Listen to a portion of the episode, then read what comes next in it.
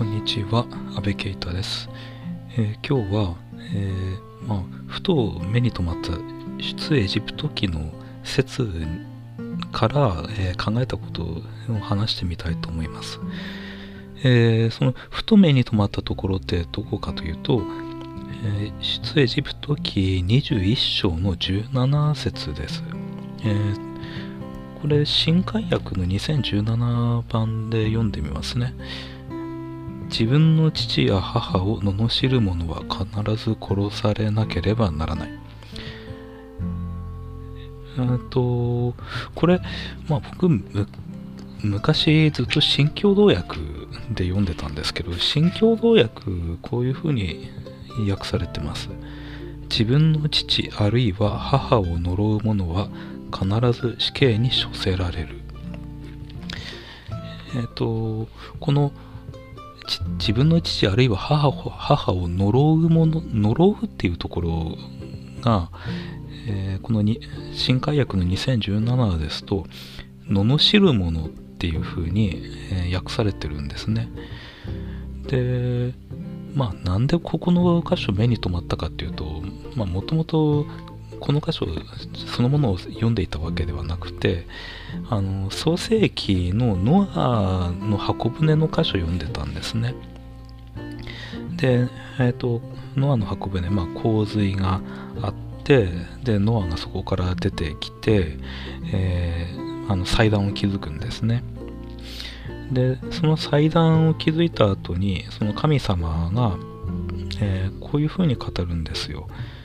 私は決して再び人のゆえに大地に呪いをもたらしはしない。人の心が思いはかることは幼い時から悪であるからだ、えーここで今あの新海訳2017版で読んだんですけれど大地に呪いをもたらしはしないっていうここで言われているその呪いをもたらすまあっていう言葉と、えー先ほど読んだ出エジプト記21章17節の「罵る」っていうのが、まあ、同じ動詞使われてるんですね。うんここでの、えーまあここつまり創世記のそのノアの箱舟の後の神様が語った大地に呪いをもたらしはしないっていうここでの呪いっっていう言葉は、えーあのまあ低く評価するとか、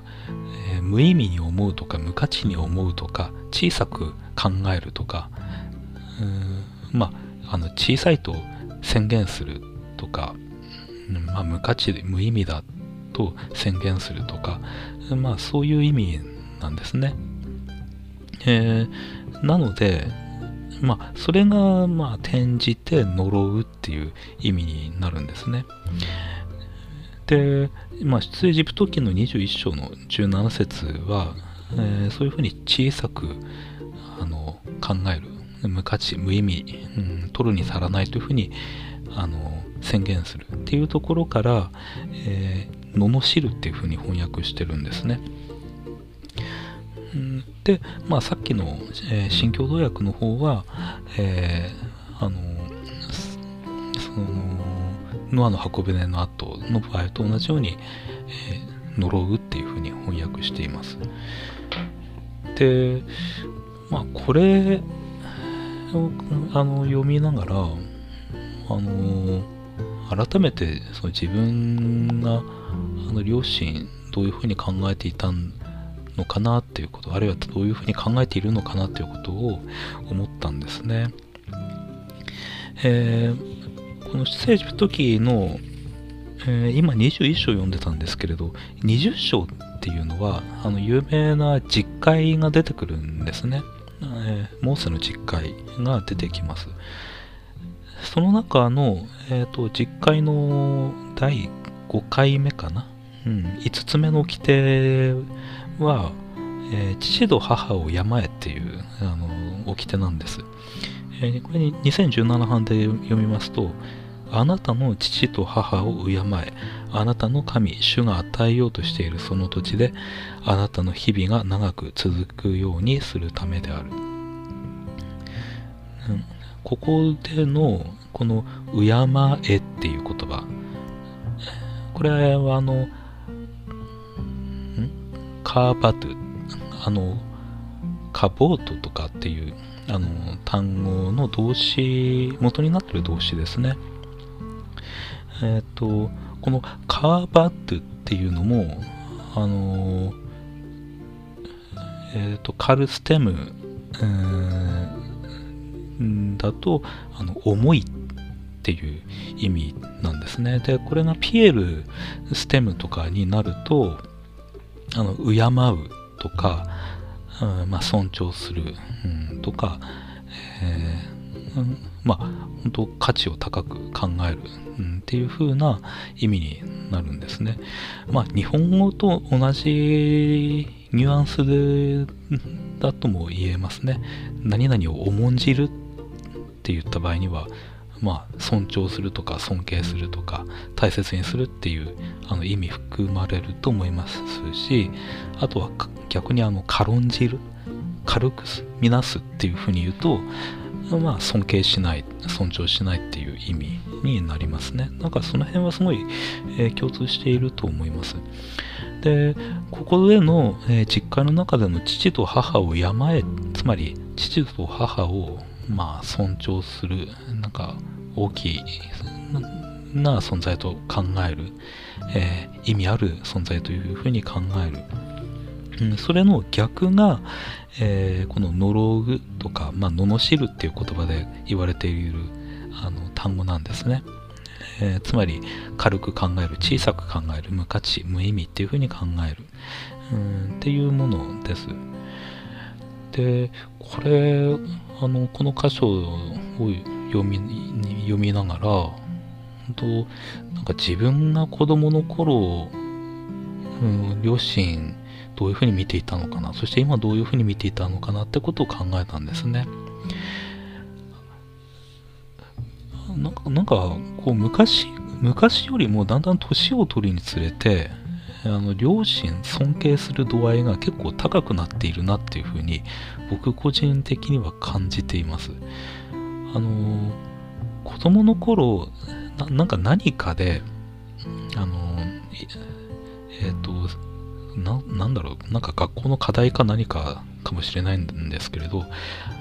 えー、だ誰を尊敬していますかみたいな質問があった時に確か僕その時結構バスケットボール好きだったんであのマイケル・ジョーダンを尊敬してるみたいなことを言ったんですね。でそれで結構あの僕の母親とかはなんかがっかりしたみたいなこと言ってたんですけれど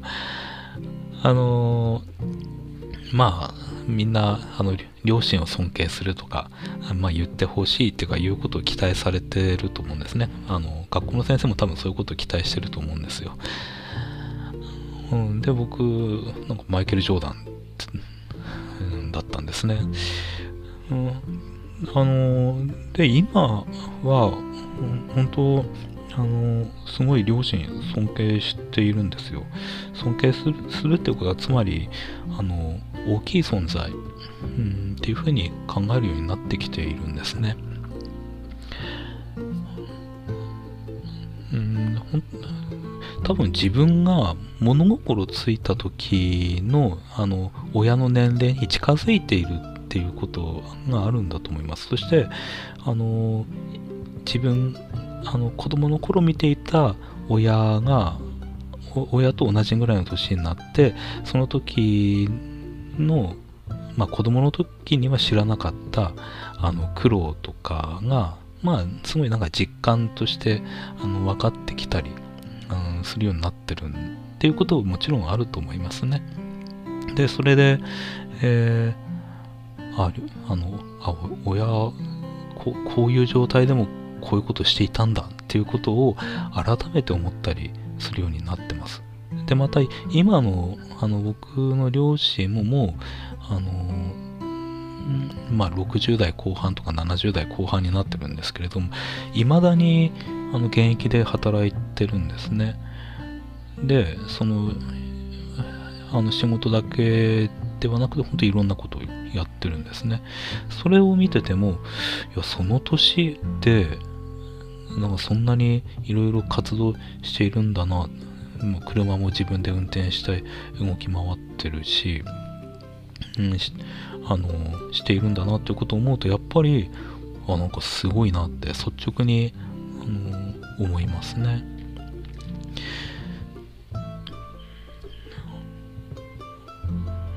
うん、なんか本当この、えー、父と母を敬えとかっていうのはちっちゃい頃は全然できなかったんですけれどあの年を取ってくるにつれてあ本当にあの両親すごい存在だなっていうことを改めてあの、えー、思うようになっています。でなんか結構あのあのキリスト教のなんだまあ牧師とかって言われる世界ではあの子供がちゃんと信仰を持ってくれるかどうかあるいはその子供が信仰を持たなくなってしまうということがうんなんか問題だったりするんですね。あのまあ僕ずっと韓国系の教会にいたんですけど結構そういう話聞きましたね。まあ実際は結構信仰ある子供たち多いんですけれどあのでもなんかあの伝え聞くところではえその牧師の息子娘とかあのなんか全然信仰ないっていう話とかよく聞いてましたね。で理由としてはやっぱりその牧師ってあのまあいろいろ周りからは先生って呼ばれる呼ばれる存在なんですね。あの韓国だと、まあ、木さんにも牧師様っていうふうにあのつけられてあの呼ばれますね。で、え、ー、と、牧師夫人も、まあ、サモニムって言われますけれども、すごくあの尊重されて、うん、尊敬されるあの存在です。で、あの、韓国結構大きな教会を、うん、まあ、多いので、えー、多いんですね。それで、やっぱり、あの、1週間に何回か集会があって、てまた日曜日も何回か礼拝があってっていうことがまあ普通に行われてます。でそういう中で本当に神と、まあ、人々からみんな本当先生様、うんねまあ、牧師様みたいな感じでずっとあの言われていてそしてあの家での姿になるんですね。多分家だと普通の人間なんですよ。うん、で子供としてはそういうなんかギャップっていうものがあのうさんくさく感じちゃうんだと思いますね。なんか外ではすごくあの尊敬されて立派なあの振り振りっていうか立派なあの感じなんだけれども家の中だと、ね、なんだ普通の人間じゃんみたいなあのそういうのがまあなんか見えてしまうんだと、うん、思います。でそういうところからなんかあのやっぱりちょっと偽善的な感じがしてつまり真実じゃない感じがして、えー、信仰をあの持たなくなってしまうっていうそういうあのまあ問題っていうものを結構うん聞いてましたね。あの多分それってまあ、牧師っていう存在だけではなくて、まあ、学校の先生なりなんなり、あの先生って言われる立場の人って多かれ少なかれそういう、あの課題に直面するんじゃないのかなと思います。まあ、科学の先生とかはあんまりそういうことで期待されないと思うんですけれども、牧師っていう、あの、まあ、人間は、あの、なんか、ただの学者じゃないんですね。生き方であのイエス様らしい存在を示さないといけない人間なので、なんかこう裏表あったりしちゃいけないんですね、基本的に。そして、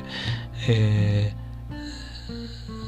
ー、まあだからそれなりのあの人格っていうものが、あの、どこにおいても期待されるんですね。だから、あの、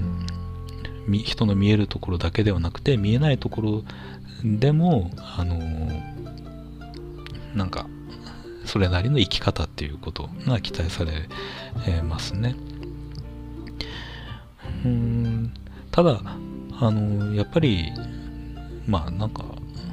ちょっと言い訳めいてるんですけれど結局人間なのであのどうしてもあのいろいろなあの弱さっていうものあるんですねでこれはあの牧師だけではなく本当一般的に大人ってみんなそういうものだと思いますね。だから子供にとって結構その親両親尊敬するって結構難しいんじゃないのかなってあの思ったりします。これはその親が牧師とか先生とかそういうあの存在だけではなくてもっと本当一般的にですね、えー、どんなに、えー、その親が社会的にあの地位があってあるいはなんか成功しているような人であっても結局ただの人間なんですね。そしてあの子供目線だとそういうただの人間であるっていうところがあのよく目につくと思います。でそういうふうな弱さとかあのなんか愚かさとかなんかどうしようもないところ見ながらでもなおかつそのあの両親を尊敬するとしたらそのそれは本当の奇跡なんじゃないか。あるいはそれは本当子供がすごいんだなっていうふうに思いますね。あの人間のあの弱点とか欠点っていうものを見てもなおかつその人を尊敬するっていうのはなんかそれなりにすごい成熟している人なんだろうなっていうふうに思います。まああのまあ自分も結構あの子供を持つあの身になってるんですね。であの自分としてはあの家の中でのあの生き方とあの家の外での生き方あんまり違いないようにしているつもりなんですけれどまあやっぱり何かしら違いあるんだと思いますね。でまあそういうもの出てくると思います。でまあ子供がどういうふうにうん自分のことを見るのかはちょっとわからないんですけれども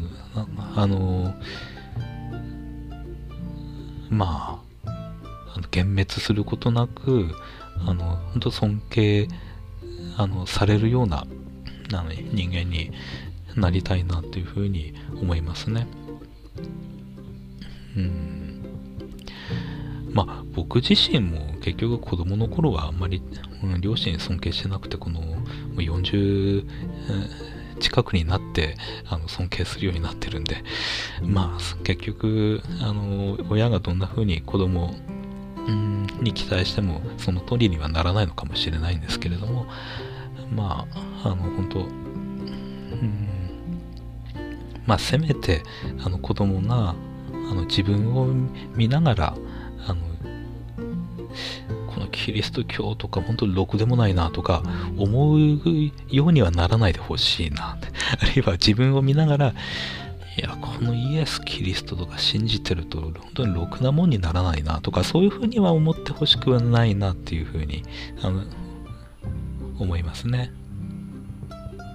はい。えー、今日はこの辺で終わります。ありがとうございます。